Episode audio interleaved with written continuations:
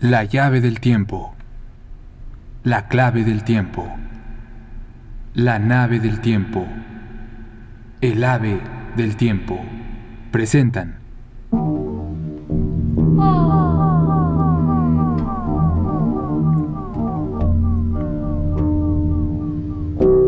Los aeroplanos en Brescia.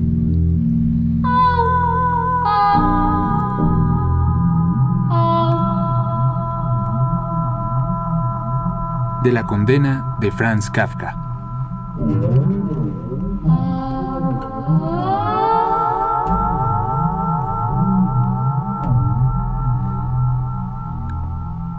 La centinela bresciana del 9 de septiembre de 1909 anuncia encantada lo siguiente.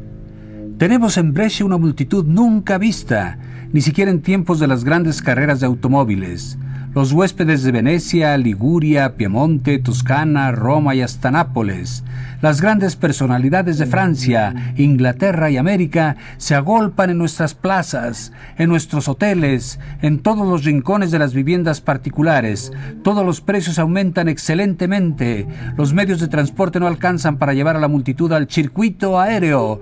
Las provisiones del aeródromo no alcanzan para más de dos mil personas. Muchos miles deben renunciar a obtenerlas. Sería necesaria la fuerza militar para proteger los bufés. En los lugares baratos se instalan durante todo el día 50 mil personas.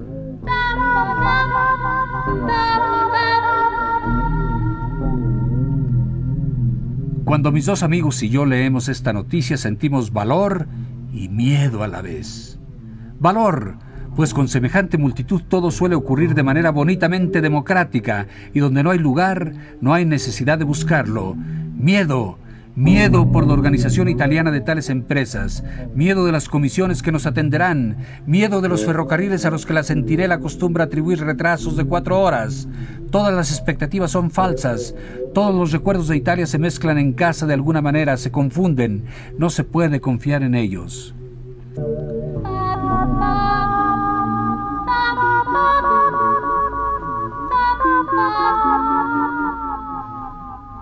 Mientras vamos entrando en el negro agujero de la estación ferroviaria de Brescia, donde los hombres gritan como si ardiera el suelo bajo sus pies, nos combinamos uno al otro seriamente a permanecer unidos, suceda lo que suceda. ¿No entramos acaso con cierta predisposición hostil?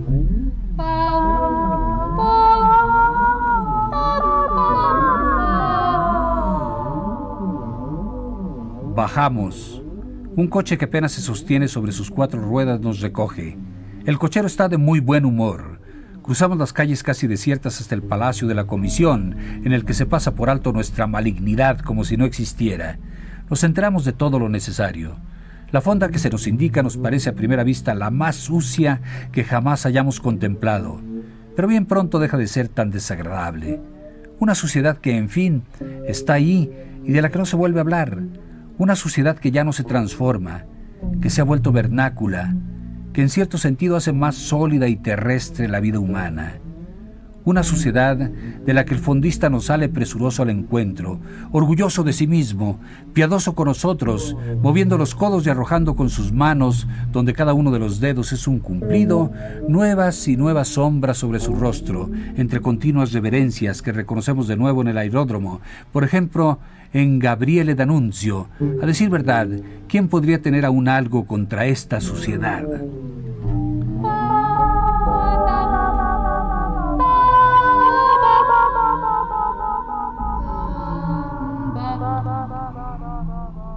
El aeródromo está en Montechiari. Se llega con el tren local que va a Mantua, apenas una hora de viaje. Las vías de este ferrocarril van por la carretera general. Los trenes ruedan modestamente, ni más altos ni más bajos que el resto del tránsito. Entre los ciclistas que penetran con los ojos casi cerrados en la polvareda, entre los coches completamente inútiles que llenan toda la provincia, que llevan pasajeros tantos como se quiera, y que así todos son increíblemente rápidos, y entre los automóviles a menudo enormes que con sus múltiples señales simplificadas por la velocidad quieren saltar, desatados, uno sobre otro.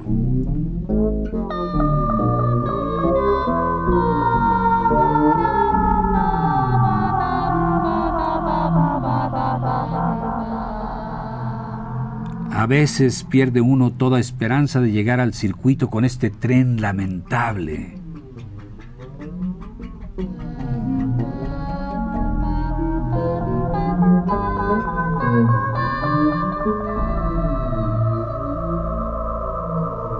Pero todo ríe alrededor de uno. A derecha, a izquierda, las risas invaden el tren.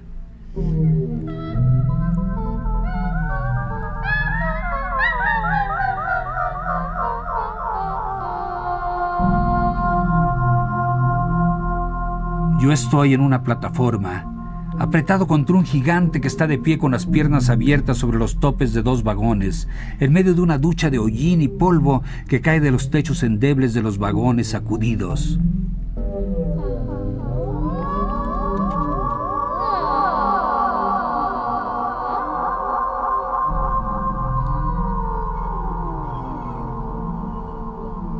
Dos veces se detiene el tren para esperar que pase el tren en sentido contrario, con tanta paciencia y tanto tiempo que parecería estar esperando un encuentro casual.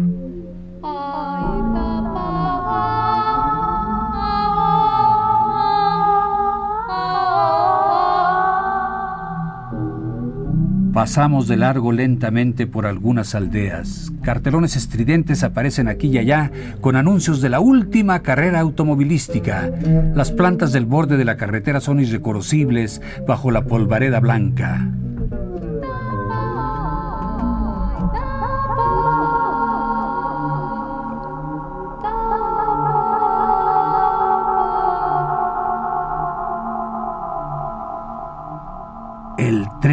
Acaba por detenerse del todo. Tal vez porque no puede más.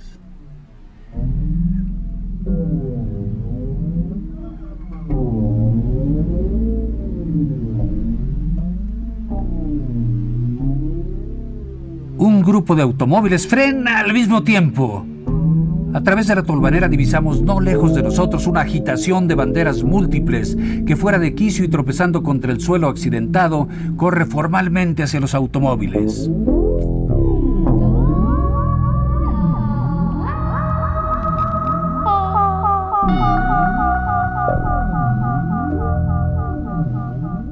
Hemos llegado.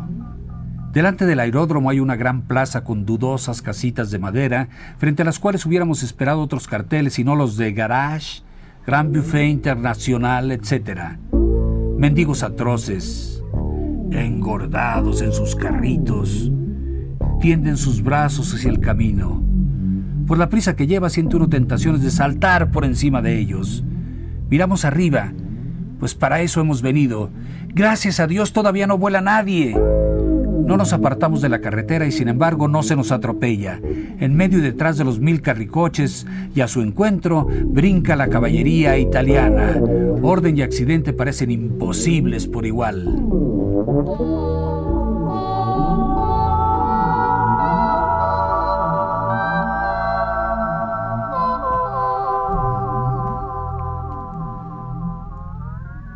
Una vez en Brescia, Quisimos llegar rápidamente a una determinada calle que creíamos bastante alejada de donde estábamos. Un cochero nos pide tres liras, nosotros le ofrecemos dos. El cochero renuncia al viaje y solo por amistad nos da una idea de la terrible distancia a que se encuentra la calle. Empezamos a avergonzarnos de nuestra oferta. Bien, tres liras. Subimos tres vueltas del coche por breves callejuelas y ya estamos. Otto, más enérgico que nosotros dos, explica que desde luego nada más lejos de su ánimo que pagar tres liras por un viaje que ha durado un minuto. Una lira es más que suficiente. Ahí tiene una lira. Ya es de noche. La calleja está desierta. El cochero es robusto. Monta en tal cólera que parecería que ya hiciera una hora que peleábamos. ¿Qué? Eso es una estafa que se han creído. Tres liras son el trato y tres liras debe pagarse. Vengan tres liras o de lo contrario nos asombraríamos. Otto, ¿la tarifa o la policía? ¿Tarifa? Allí no hay tarifas. ¿Dónde había tarifas para esto? Había sido un trato para un trayecto nocturno, pero en fin, si le dábamos dos liras, nos dejaba ir. Otto, terrorífico. La tarifa o la policía. Un poco de gritería y búsqueda, y luego sale a luz una tarifa ilegible por la suciedad. Nos ponemos de acuerdo y le pagamos una lira y media. El cochero sigue su camino por la callejuela estrecha en la que le es imposible doblar. No solo está enfurecido, sino también triste, según me parece. Pues desgraciadamente nuestra conducta no ha sido la debida. No es esa la forma de entrar en Italia. En algún otro país podrá estar bien, pero allí no. Pero ¿quién se acuerda de ello con la prisa? No hay nada que reprocharse. Es imposible convertirse en italiano a la semana escasa de llegar.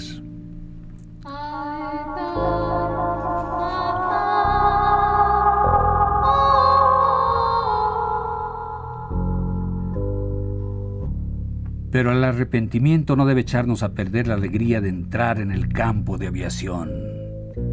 Un arrepentimiento traería otro. Y nosotros saltamos más que andamos por el aeródromo, poseídos de un entusiasmo que bajo este sol invade de pronto una a una todas las articulaciones.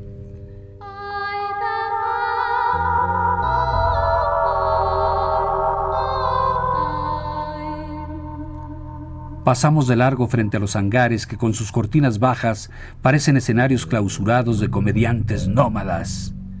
Sobre sus tímpanos aparecen los nombres de los aviadores cuyos aparatos albergan y más arriba el tricolor patrio.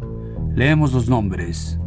Cobianchi, Caño, Rougier, Curtis, Moucher, un triestino que lleva colores italianos, pues confía más en ellos que en los nuestros. Anzani, Club de los Aviadores Romanos. ¿Y Blériot? Preguntamos. Blériot, en quien habíamos estado pensando todo el tiempo. ¿Dónde está Blériot?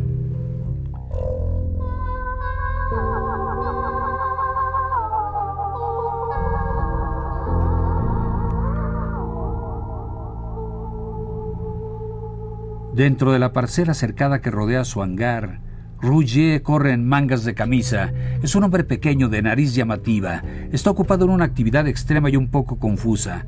Agita los brazos y mueve animadamente las manos. Mientras camina se palpa por todos lados. Envía a sus ayudantes al interior del hangar. Los llama de vuelta. Va él mismo apartando a todos. Entra, mientras su mujer ataviada con un vestido ajustado y blanco y un pequeño sombrero negro fuertemente encasquetado, levemente separadas sus piernas bajo el corto abrigo, mira al vacío caluroso. Una de negocios, con todas las preocupaciones del negocio en su pequeña cabeza.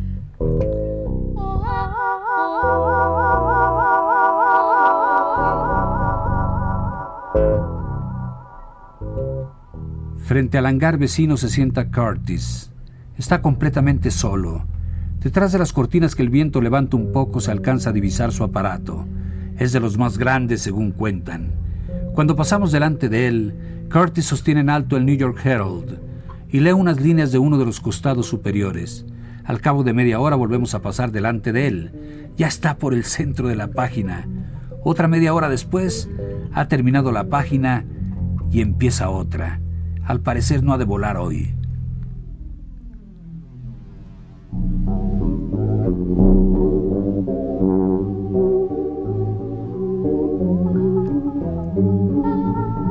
Nos volvemos y contemplamos el vasto campo. Es tan grande que todo lo que está en él parece abandonado.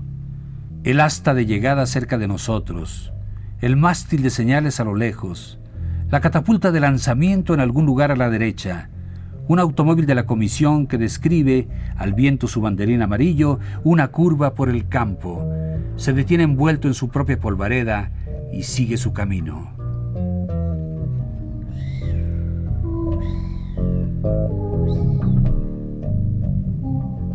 En esta tierra casi del trópico se ha instalado un desierto artificial están reunidas aquí la alta nobleza de Italia, brillantes damas de París y miles de otras personas para mirar durante muchas horas con ojos entornados a este soleado desierto. En el campo no hay nada de lo que comúnmente da cierta variedad a los campos deportivos. Faltan las bellas caballerizas de los hipódromos, las rayas blancas de las canchas de tenis, el fresco césped de los campos de fútbol, los pétreos desniveles de los autódromos y velódromos. Solo en dos o tres oportunidades durante la tarde atraviesa la llanura alguna cabalgata policroma. Las patas de los caballos son invisibles bajo la polvareda. La luz uniforme del sol no se altera hasta pasadas las cinco de la tarde. Y para que nada perturbe la visión de esta llanura, falta también la música. Solo los silbidos de las masas que llenan las localidades baratas tratan de satisfacer las necesidades del oído y de la impaciencia.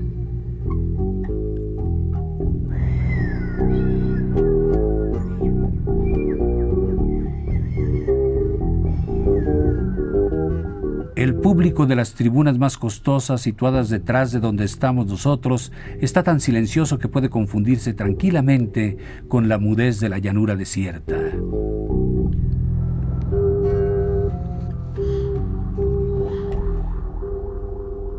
A un lado de la valla de madera que limita el campo se agrupa un montón de gente. ¡Qué pequeño! exclama en francés un coro de voces suspirantes. ¿Qué pasa? Nos abrimos paso. En el campo hay un pequeño aeroplano muy cerca de nosotros, pintado de color amarillento. Lo están preparando para volar. Ahora vemos también el hangar de Blériot y al lado el de su discípulo Leblanc. Ambos hangares se hallan emplazados dentro del campo mismo. Apoyado en una de las alas del aparato aparece inmediatamente reconocible Blériot y mira la cabeza firme sobre el cuello el movimiento de los dedos de sus mecánicos que manipulan en el motor.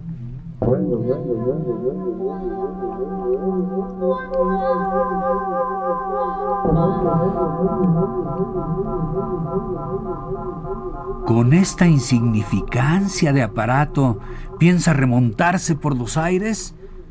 Realmente es más fácil andar por el agua. Al principio se puede uno ejercitar en los charcos, luego en los estanques, después en los ríos, y solo mucho más tarde se atreve uno a hacerse a la mar. Para los aviadores, en cambio, no existe más que la etapa del mar.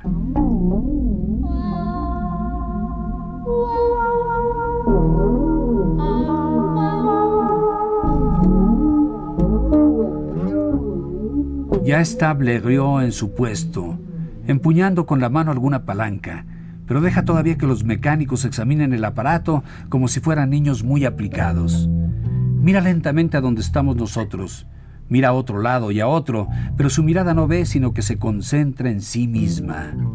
Ahora va a volar. Nada más natural. Ese sentimiento de lo natural mezclado con el sentimiento universal de lo extraordinario que no se aparta de él le da esa postura que tiene.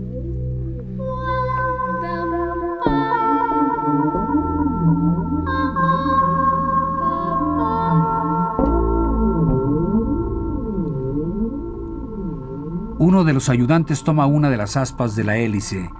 ¡Tira de ella! ¡Hay una sacudida! Se oye algo parecido a la respiración de un hombre vigoroso mientras duerme, pero la hélice vuelve a detenerse.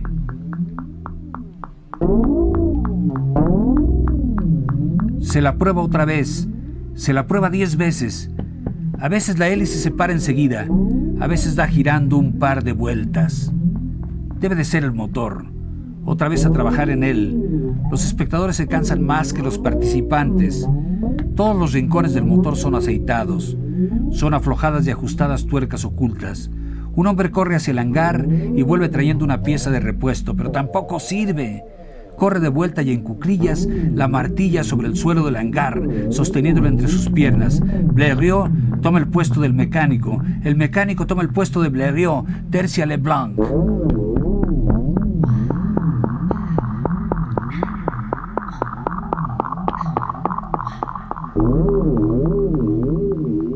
Prueba un hombre la hélice, la prueba otro hombre, pero el motor es despiadado, como un alumno al que se ayuda repetidas veces. La clase dice que no, no, mas él no sabe, vuelve a interrumpirse, vuelve a interrumpirse siempre en el mismo sitio y acaba por renunciar.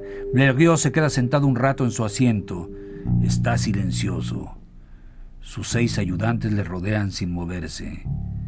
Todos parecen ensimismados.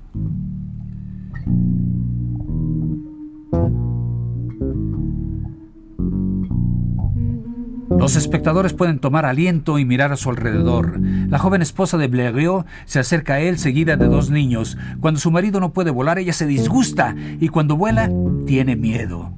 Por lo demás, su vestido es un poco grueso para la temperatura reinante.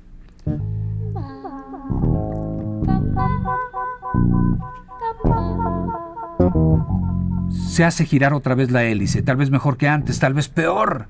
El motor empieza a funcionar ruidosamente, como si no fuese el mismo de hace un instante. Cuatro hombres sostienen la cola del aparato y los golpes silenciosos del viento que esparce la hélice atraviesan sus ropas de trabajo. No se oye una palabra. El ruido de la hélice parece gobernarlo todo. Ocho manos sueltan el aparato, que corre sobre la tierra como una persona torpe sobre un piso de parqué.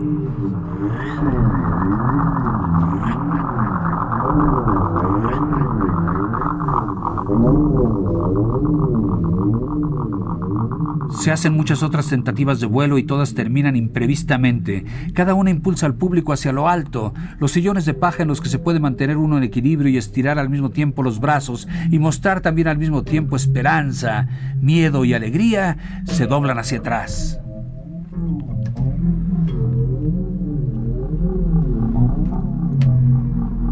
Durante las pausas la nobleza italiana recorre las tribunas. Saludos recíprocos, reverencias, reconocimientos. Hay abrazos, se sube y baja las gradas de las tribunas. Uno señala al otro la principessa Letizia Savoia Bonaparte, la principessa Borghese, una señora de cierta edad cuyo rostro tiene el color amarillo oscuro de cierta clase de uvas, la contesa Morosini. Marcello Borghese está con todas las damas y con ninguna. Desde lejos su rostro parece comprensivo, pero desde cerca sus mejillas se pliegan extrañamente sobre las comisuras de los labios. Gabriele D'Annunzio, pequeño y débil, parece bailar tímidamente delante del conte Oldofredi, uno de los señores más importantes de la comisión. De la tribuna y por encima del cerco emerge el rostro severo de Puccini, detrás de una nariz que bien podría considerarse propia de un bebedor.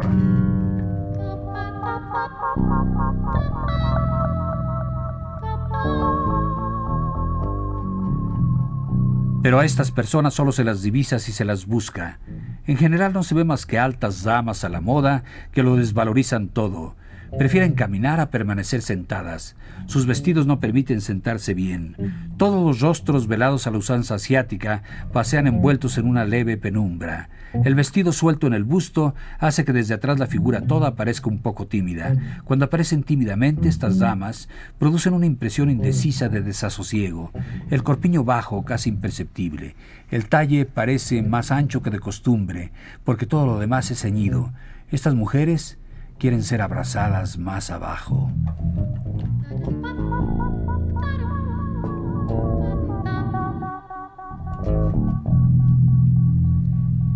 El aparato que había sido expuesto hasta ahora era solo el de Leblanc, pero ya llega el aparato con el que Blériot cruzó el canal. Nadie lo ha dicho, todos lo saben. Este es su aparato.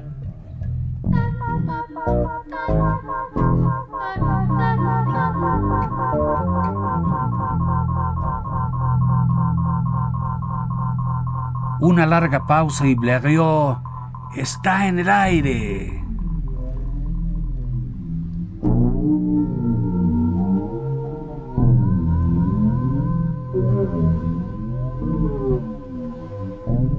Se divisa su torso rígido que emerge sobre las alas. Sus piernas se hunden profundamente como si fueran parte de la maquinaria.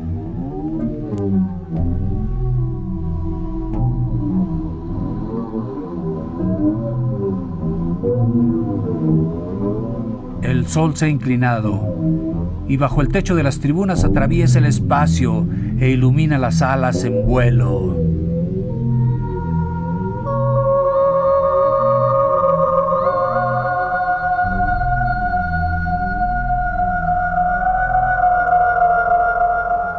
Todos miran hacia arriba, hacia Blériot. En ningún corazón hay sitio para otro.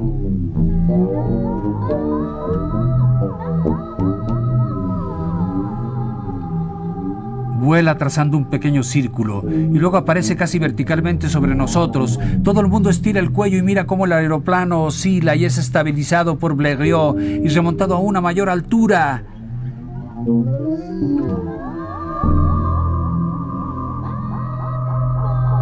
¿Qué pasa?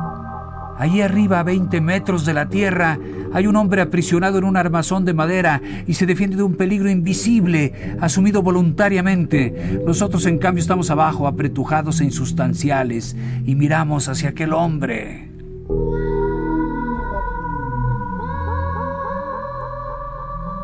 Todo sale bien el mastil de señales indica que el viento se ha vuelto más favorable y que Curtis volará por el Gran Premio de Brescia. Así que cierto, no bien se da uno cuenta de ello, ruge el motor de Curtis. Apenas se le ve a él, ya se aleja volando, ya vuela sobre la llanura que se extiende ante él en dirección a los bosques lejanos que parecen subir ellos también cada vez más.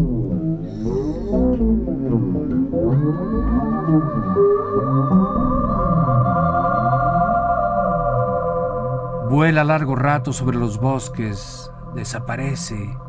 Nosotros miramos hacia los bosques, no hacia él. Detrás de unas casas, Dios sabe dónde, vuelve a aparecer a la misma altura que antes y se precipita en nuestra dirección. Sube, se alcanza a ver cómo se inclinan oscuros los planos inferiores del biplano. Baja, brillan al sol los planos superiores.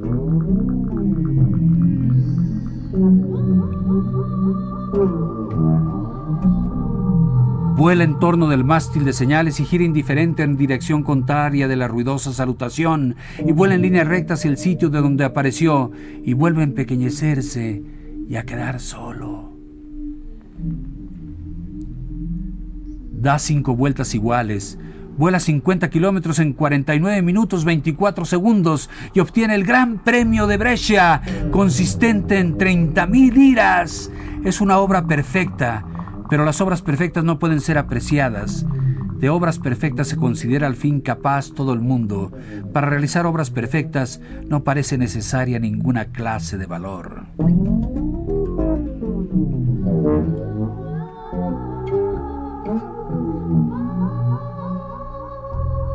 Y mientras Curtis trabaja solo allá sobre los bosques, mientras su mujer tan conocida por todos se preocupa por él, la multitud casi le ha olvidado.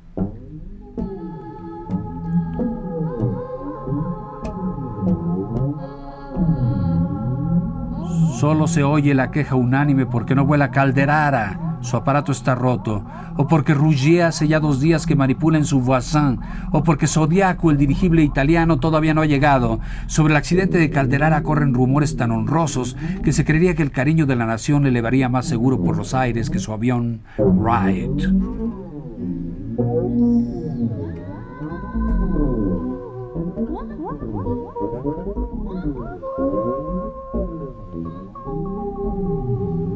Aún no ha terminado Curtis su vuelo y en tres hangares ya comienzan a rugir los motores como impulsados por una explosión de entusiasmo.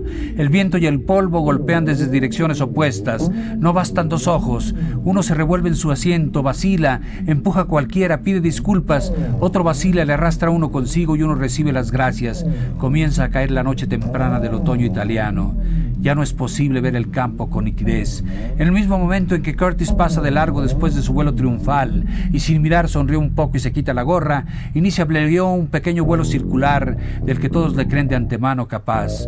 Uno no sabe si aplauden a Curtis o a Blériot o a Rougier, cuyo gran aparato se lanza ahora por los aires. Rougier está sentado frente a sus palancas como un señor delante de su escritorio, al cual se llega por una escalerilla situada a sus espaldas. Sube en pequeños círculos, sobrevuela Blériot, le convierte en espectador y no deja de ascender.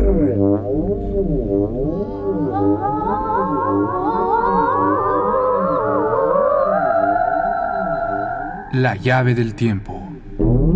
La clave del tiempo. La nave del tiempo. El ave del tiempo. Presentaron los aeroplanos en Brescia de la condena de Franz Kafka. Cantando Sol Herrera. Musicalización Roberto Aimes. Realización técnica Carlos Montaño. Narración, producción y dirección Juan López Moctezuma. Locutor Homero Bazán Longi.